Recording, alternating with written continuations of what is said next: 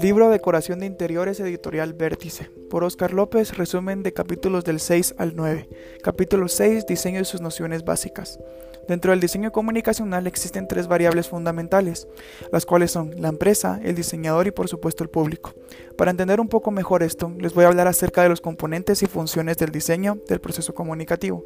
Como primer punto tenemos el emisor, que es el usuario del diseño. Segundo punto, diseñador. Este tiene la función interpretativa y creativa de los datos base dados por el emisor. Tercer punto, el mensaje. Este ya es el resultado del diseño gráfico. Cuarto punto, el medio difusor. Es el medio por el cual circulan los mensajes gráficos, ya sea por medio de una prensa, cartel o libro. Quinto punto, el destinatario, que este habla acerca del resultado final.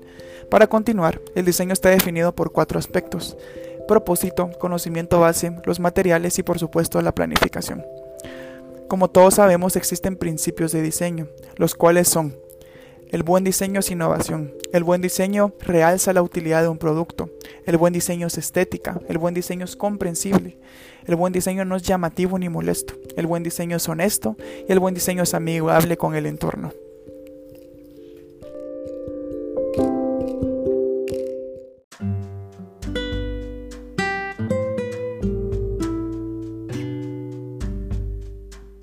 Capítulo 7. El color procedente de la naturaleza, nos da una imagen completa de la realidad.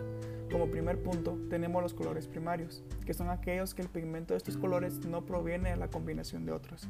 En cambio, con su mezcla sí se pueden obtener la infinidad de gamas de otros tonos.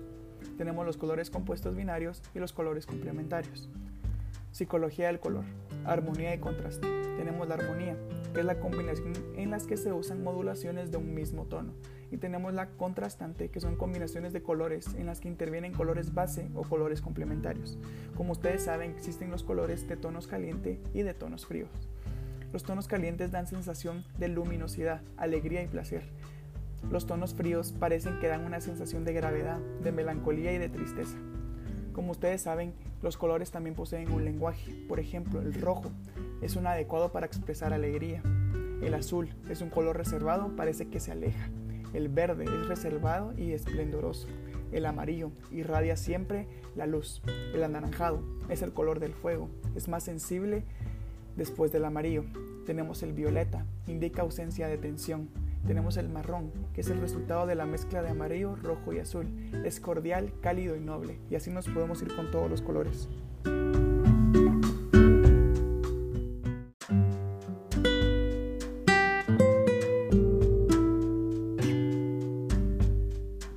Capítulo 8. Pintura decorativa. La pintura decorativa nos abre una amplia variedad de posibilidades en lo referente a la decoración de interiores, ya sean texturas y colores para tratamientos en paredes. Existen infinidad de técnicas de pintura. Por ejemplo, tenemos la veladura, que es un líquido coloreado y transparente hecho a partir de una resina acrílica, agua y pigmentos de color, que se aplica sobre un fondo de pintura opaco creando un nuevo color. Tenemos la pintura a la esponja.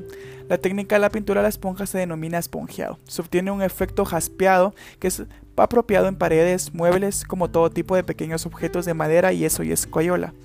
Es sencilla de aplicar y se consigue una textura y un acabado espectacular también tenemos el falso estuco, que es una técnica de fácil aplicación. Consiste en extender la pintura sobre la pared y antes de que se seque dar brochazos en todas las direcciones, consiguiendo un solo color con claros oscuros nebulosos.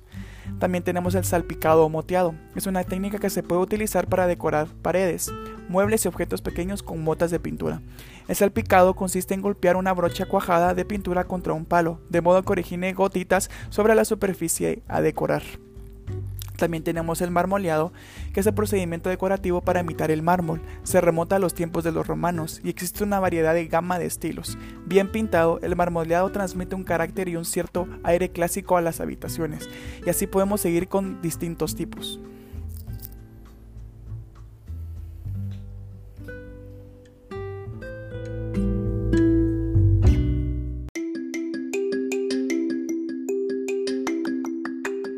Capítulo 9. La iluminación. Conjunto de luces que iluminan un lugar. Existen básicamente dos tipos de lámparas, de incandescencia de un metal y de descarga eléctrica en el seno de un gas. La iluminación puede tener cuatro fines, de alumbrado general, de alumbrado funcional, de alumbrado localizado y de alumbrado de seguridad. También existen tipos de lámparas, Las más usuales son lámparas incandescentes, lámparas halógenas, fluorescentes, fluorescentes compactas cilíndricas, fluorescentes compactas rectilíneas y lámparas de sodio. La iluminación de un comercio tiene que estar concebida por responder las necesidades de un espacio, de un volumen, de las dimensiones y de la actividad que se realizará en el lugar, también del impacto visual que desea dar el lugar. Por ejemplo, la iluminación de una fachada, la iluminación de un, interior, tanto en escaparates como en iluminación interna, y mediante ojos de buey, etc.